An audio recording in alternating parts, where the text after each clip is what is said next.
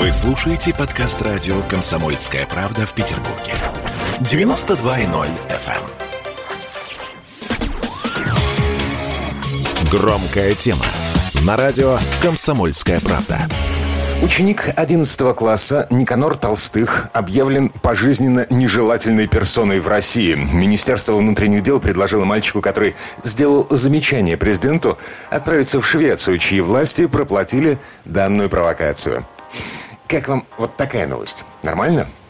Нет, это, конечно, нереально. Это цитата из ленты агентства сатирических новостей «Панорама», но ребята из этого агентства, придумывая новости, э, держат, что называется, нос по ветру. Кто такой этот Никанор, чтобы делать замечание президенту ядерной державы? Мальчишка, щенок, молоко на губах не обсохло. И вообще у детей должна быть скромность, чтобы не поправлять взрослых, в том числе Владимира Владимировича. Вот это про скромность, это уже не придуманная цитата. Это слова директора 35-й Воркутинской школы Юлии Рябцевой. Там есть еще несколько любопытных посылов, ну прям как из 80-х. Но для начала давайте слушайте, из-за чего весь этот сыр-бор. Итак, 1 сентября. Владимир Путин проводит открытый урок в детском центре «Океан» во Владивостоке. Говорит о том, зачем нужно изучать историю, о том, что важно понимать условия, в которых люди жили, чем они руководствовались, принимая те или иные решения. И тогда нам будет проще понимать, что происходит сегодня, и проще принимать важные решения.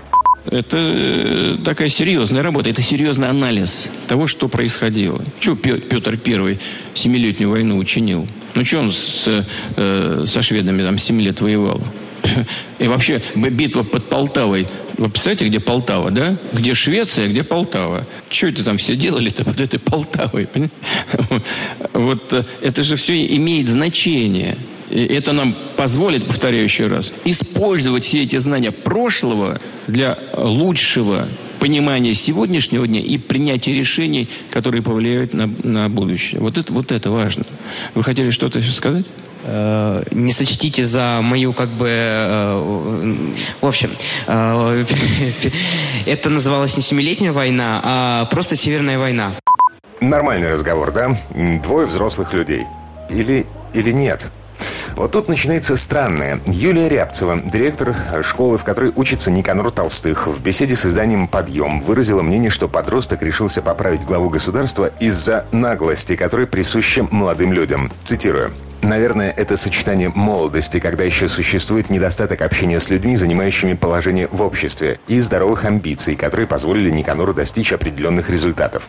Мой возраст уже не позволил бы мне таким образом поступать в общении с президентом. А в молодости, ну, наверное, какая-то определенная наглость. Мальчик у нас, конечно, звездный, хороший, это однозначно. Он занимает активную гражданскую позицию, но скромность должна быть, чтобы не поправлять, в том числе Владимира Владимировича, но это мы начинаем понимать с годами. Конец цитаты. Согласитесь, это довольно страшно, когда директор школы говорит, что перед лицом президента нужно молчать в тряпочку, какую бы чушь президент не нес. Потому что это президент. В информационный шум, возникший на ровном месте в связи с этим, был вынужден вмешиваться даже пресс-секретарь президента Дмитрий Песков. Никакая это не наглость. Мы категорически не согласны с директором школы. Мы надеемся, что все-таки ребенок, скажем так, не подвергнется какой-то критике со стороны директора школы. А президент сам говорил, что это именно диалог, урок в виде диалога. И поэтому это абсолютно нормальная ситуация. И ребенок молодец, и мы надеемся, что никто его критиковать не будет. Что никто ребенка не отчислит, тем более такого ребенка талантливого и такого знающего. Одноклассники Никанора говорят, что он добрый и ответственный, веселый и приятный собеседник. Мало того, с самого начала проявлял активность во всех мероприятиях. Он президент своей школы, победил на честных выборах. А на уроке с президентом России он не просто так взял слово. Никанор точно так же ведет себя и на уроках истории. Он всегда готов рассказать тему э, перед учителем или за учителя. А теперь слушаем главу Петербургского родительского комитета Михаила Богданова по поводу того, насколько широко распространено такое явление, вот эти наглые с активной гражданской позицией.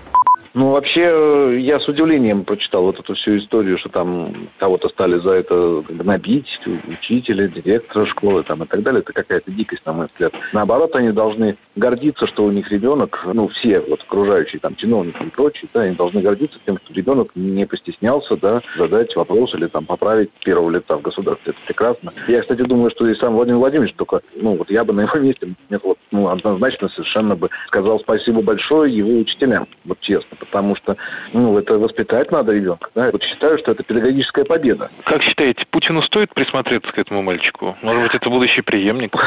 Да нет, ну таких мальчиков, уверяю, сейчас много, потому что дети сейчас достаточно раскрепощены, и они, в общем-то, не боятся разговаривать со взрослыми. Поэтому я э, не думаю, что это какой-то эксклюзивный особый мальчик, но чисто человеческие качества у него явно позитивные, хорошие. В общем, все вокруг на самом деле за парня. И даже директор его школы Юлия Рябцева заявила нам, что не отчитывала своего ученика, а журналисты просто исказили ее слова, вызвав скандал. Э, вы знаете, я бы не хотела не давать сегодня больше никаких комментариев, потому что определенные комментарии, которые я давала несколько иным посылом, чем я сейчас наблюдаю в интернете, э, для меня более чем достаточно. А мы поэтому вам и звоним, потому что нам не понравился посыл, который дали. Э, я очень горжусь нашим президентом школы, и все, и больше ничего. А я правильно понимаю, что вы его не отчитывали за то, что он поправил? Я его не видела сегодня, кроме как уже постфактум, после всех первосентябрьских наших линеек. А, то есть вы не общались с ним после того, как он общался нет, с президентом, нет, да? Нет, все, спасибо, извините.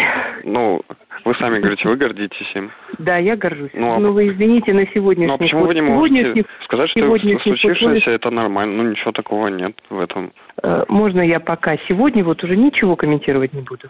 Сам Никанор после того, как журналисты превратили случившееся в скандал, избегает прессы. Он отключил телефон, а в соцсетях все сообщения игнорирует. Ну и добавлю, что парень работает волонтером, является лидером военно-патриотического направления российского движения школьников Республики Коми. Ранее он даже выиграл конкурс, благодаря которому его отправили в Центр подготовки космонавтов имени Юрия Гагарина. Такие дела. Дмитрий Делинский, радио «Комсомольская правда». Петербург. Громкая тема. На радио «Комсомольская правда».